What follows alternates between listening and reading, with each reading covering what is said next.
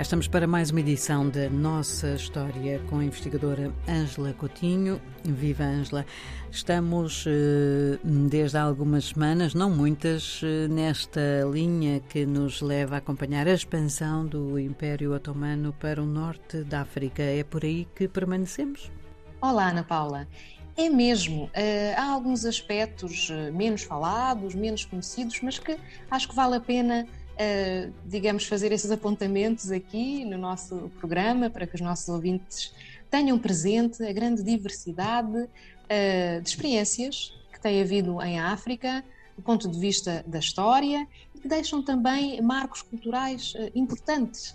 Hoje vamos falar da forma como a cultura turca, que se impôs no Egito depois da ocupação, impôs-se a nível da vida sociopolítica, cultural, eh, como é que esta cultura turca conviveu com uma cultura árabe eh, que já existia no Egito. E pronto, começar por dizer que uh, o primeiro choque, temos de pensar que são choques porque foi de facto uma experiência de dominação, uh, o primeiro choque que ocorreu foi de facto com a língua. A língua, uh, na medida em que Nessa altura surgiram muitos, houve uma grande difusão de textos literários turcos e também persas, eh, que passaram a circular no Egito, de modo que a literatura eh, árabe passou a ser uma espécie de refúgio para as classes médias.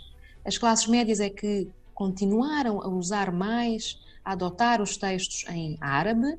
Criou-se nessa altura uma literatura popular egípcia em árabe, e surgiram muitos poetas, escritores conhecidos nestes séculos que estamos a falar, do século XVI ao início, início do século XIX, e desenvolveu sobretudo uma poesia mística uh, sofista, mas também outros géneros como elogios e sátiras, sátiras que denunciavam abusos que eram vividos uh, nessa altura. Os autores consideram que este desenvolvimento de uma literatura popular egípcia em árabe serviu de base para um ressurgimento nacionalista depois no século XIX. Hum, portanto, uhum. desenvolveu-se aqui uma, uma, resistência. É isso que se considera, que houve uma resistência uh, popular ancorada na língua árabe, na literatura e, e, e na cultura árabe do Egito. E quando falo aqui de sufismo na poesia, uh, estou a falar de um aspecto pouco conhecido entre nós, mas que tem a ver de facto com uma corrente do Islão mística, que é mística, que é esotérica, uma corrente que apela uh, à procura, à busca de uma iluminação espiritual, de maior uh, contacto uh, com o divino, e que no caso do Egito expressou-se não só na poesia, mas também através do surgimento de ordens derviches, ou derviches, e eu vou explicar o que é isto. Ana Paula já ouviu falar deste termo? Não, não, confesso que não. Pois há uns célebres bailarinos uh, derviches na Turquia, mas eu própria também descobri que existem, com certeza, nos Balcãs, que integravam o Império Otomano, no Sudão, na Somália, no Irão, no Paquistão, Índia e Afeganistão, e também no Norte da África. E quem são estes derviches? Bom, podemos estabelecer aqui um paralelismo com os nossos monges franciscanos, por hum. exemplo. O cristianismo, portanto, são uh, religiosos, mendigos, que podem pedir para os outros e não para si próprios. Uh, eles uh, fazem um voto de pobreza, com certeza que renunciam então a aspectos da vida material e dedicam-se a atingir a iluminação espiritual. Agora, há aqui uma peculiaridade é que eles procuram fazê-lo através da música e da dança.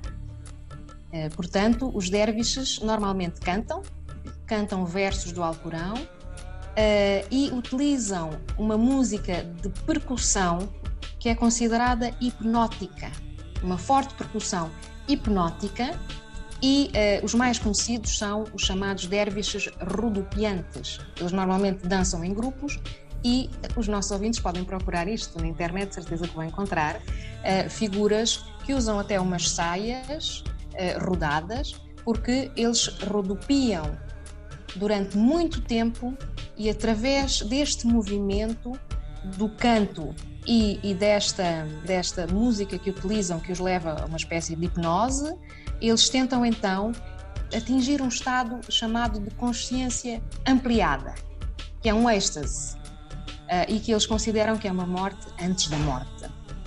É uma forma uh, peculiar, peculiar, para nós uh, de encetar este processo, eles também recorrem à, à meditação, com certeza, mas de procurar este caminho de comunicação, de iluminação espiritual. É uma realidade religiosa e cultural do norte da África que existe também noutros países, em países europeus e, e asiáticos. E, portanto, estamos a localizar aqui estes dervis numa determinada época ou ainda os encontramos hoje em dia?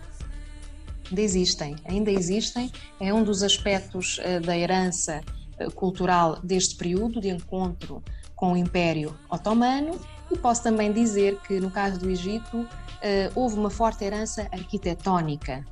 É um outro aspecto que marcou a cultura egípcia digamos assim, após uh, este contacto intenso, que durou três séculos, com a cultura turca. Há uh, diversos monumentos, edifícios uh, com uma estrutura arquitetónica turca e uma mistura com elementos locais. para além disso, também posso referir o início da impressão de livros. Começou em 1729 e foi em Istambul que se começaram a imprimir livros tanto em turco como em árabe. Podíamos ficar aqui a explorar este tópico, mas Ângela, já passámos muito o nosso tempo. Vou ter que lhe agradecer e despedir-me por aqui. Até para a semana. Até para a semana. É um novo mundo, mas temos de ir tentando conhecermos a nós próprios e uns aos outros, certo? A pouco e pouco.